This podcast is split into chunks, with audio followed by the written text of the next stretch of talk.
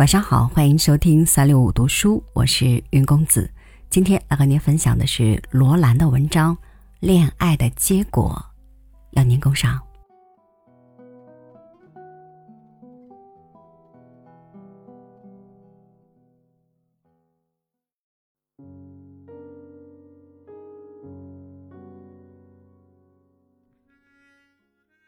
雅珍对着那长长的穿衣镜。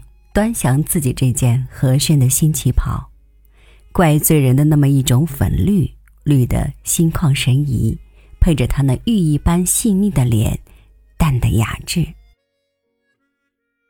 今天文泉约她去青龙，她答应了，穿好了衣服，在出门之前对着镜子做最后一次的顾盼。和文泉来往一年多，文泉很帅。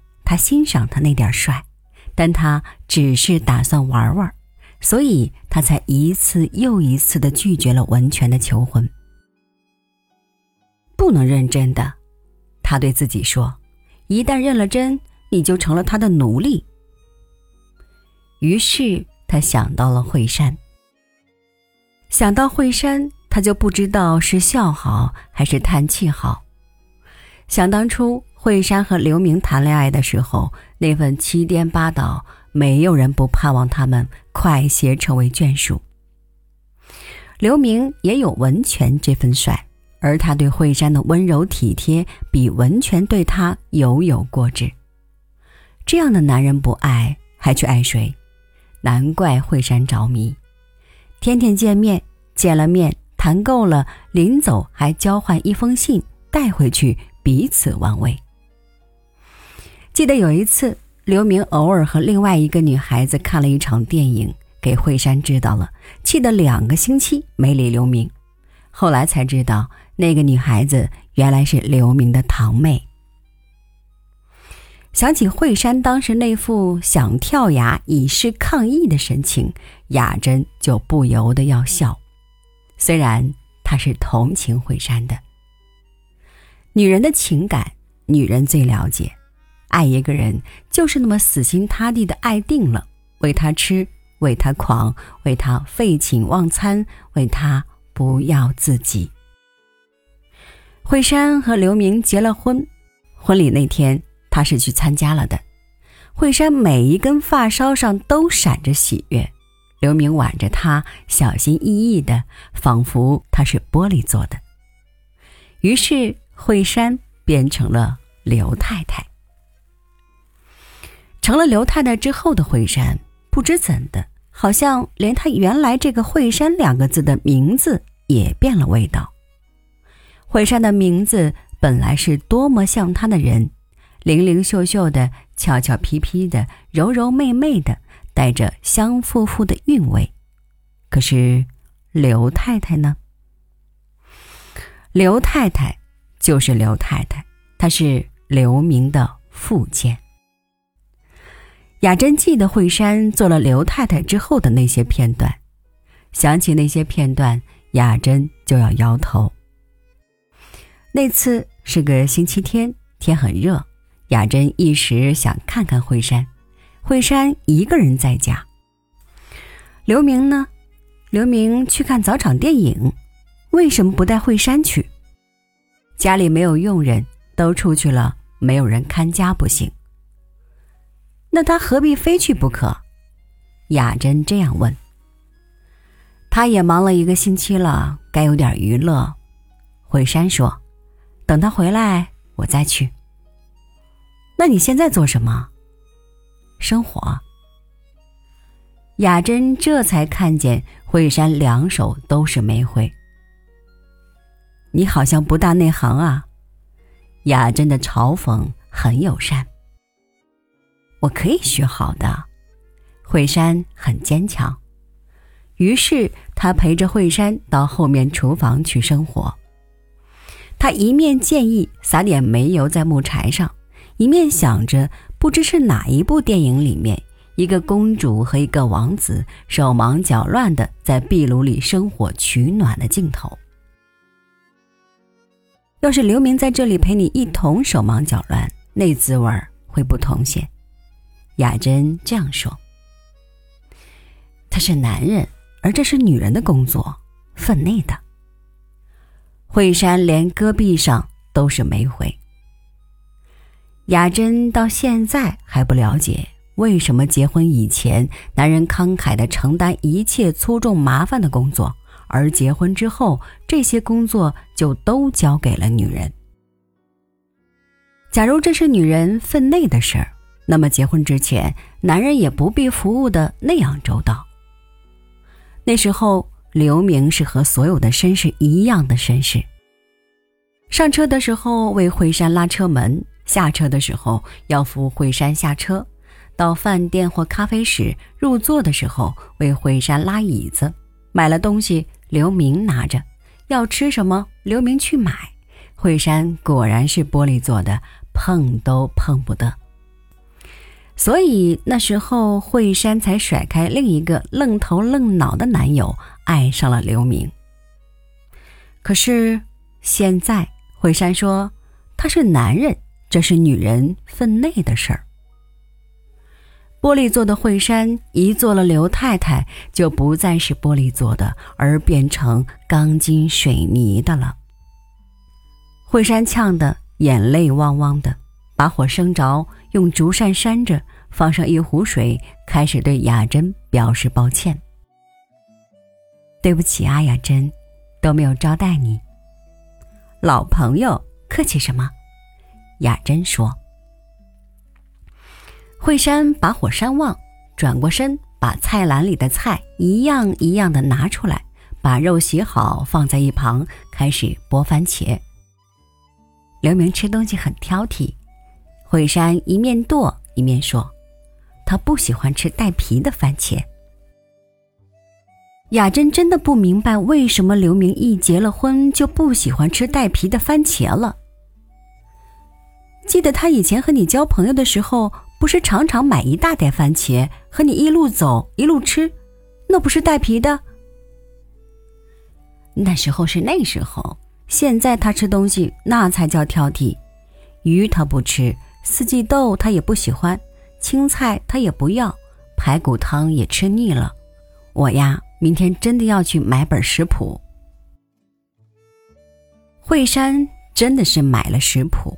不只是食谱，还有点心谱、汤谱。想到这些，雅珍就不知道是笑好还是叹气好。废寝忘餐的找一个最帅、最绅士的男人，然后被他把自己赶到厨房里去，去伺候他。我才不做那傻事儿。雅珍扬起眉毛，对镜子里的自己说。镜子里的那个穿旗袍的雅珍，绿得心旷神怡。她的细眉毛、翘眼睛，带着聪明和慧黠。我只谈恋爱，让他们在我面前做绅士，我才不让他们在我面前搭架子、挑吃挑喝。文泉在青龙等，已经拒绝他三次了，居然还来约我。真是有耐性。其实他真的很欣赏文泉，他优雅、温文、渊博、俊逸，学文学的，言谈之间都是诗意。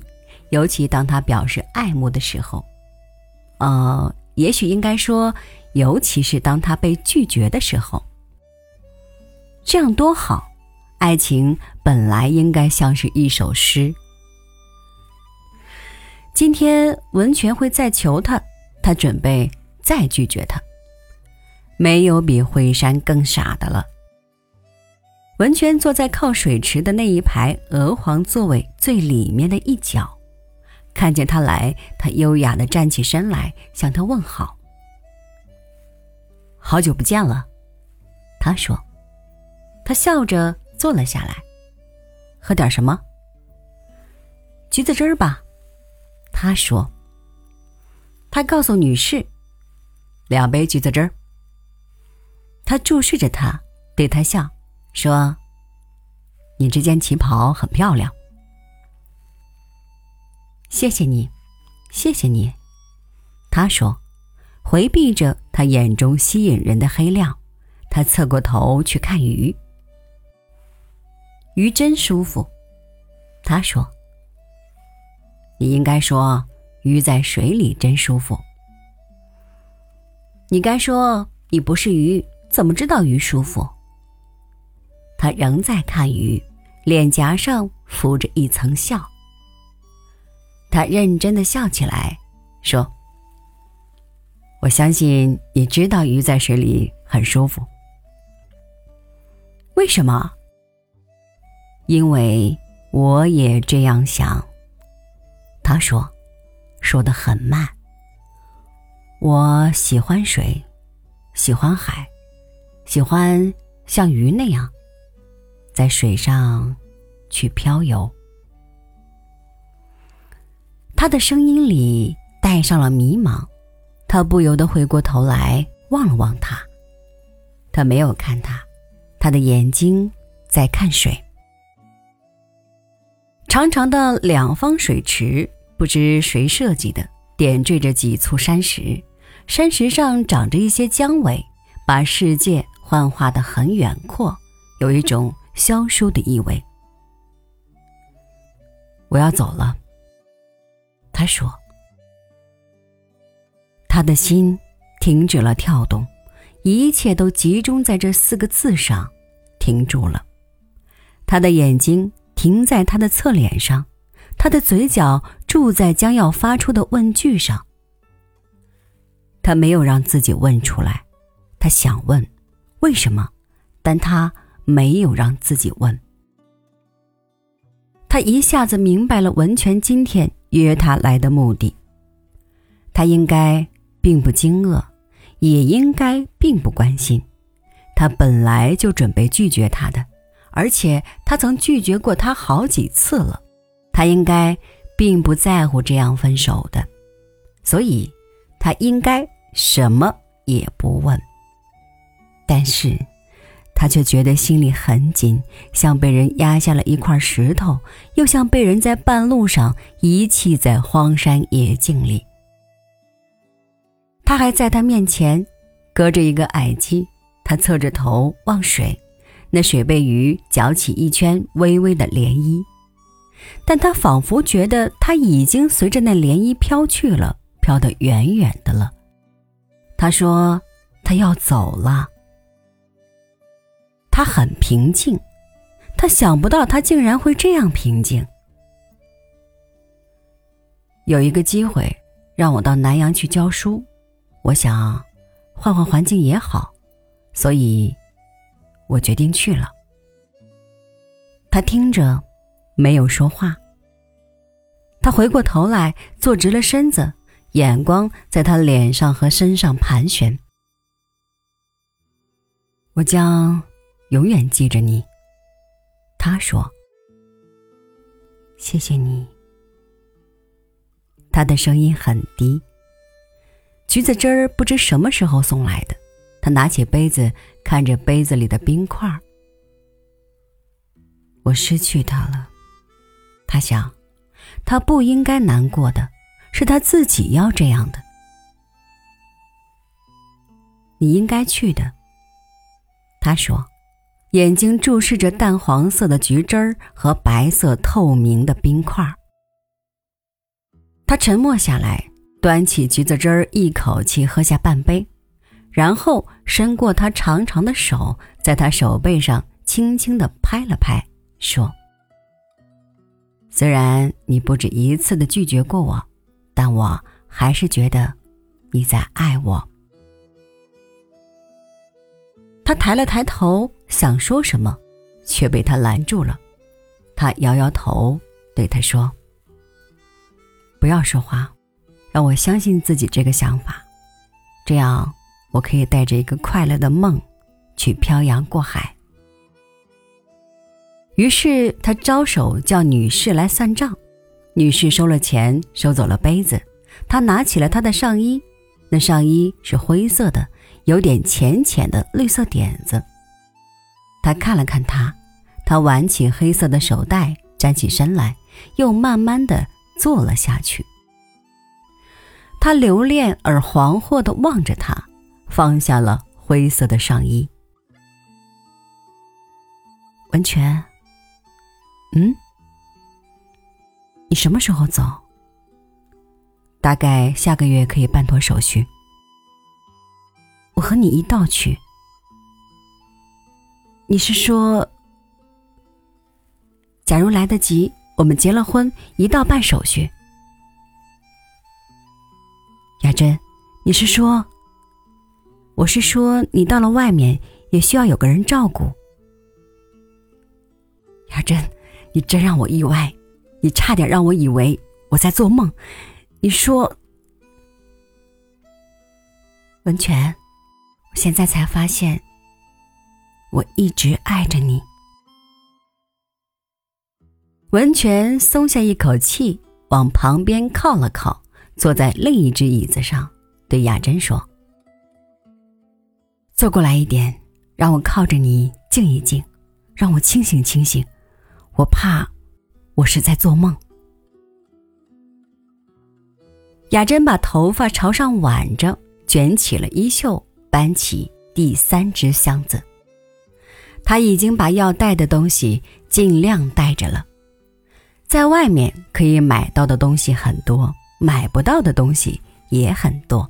比如说一些属于中国的吃的和用的东西。他坐在箱子上，两手都是灰土，他需要休息一会儿。文泉在那边灯下看书，后背靠着大沙发，脚搭在另一只有海绵垫的凳子上。他收拾了一个下午零半个晚上，文泉没有一点要帮他的意思。他沉醉在莎士比亚里，也沉醉在新婚太太的照顾里。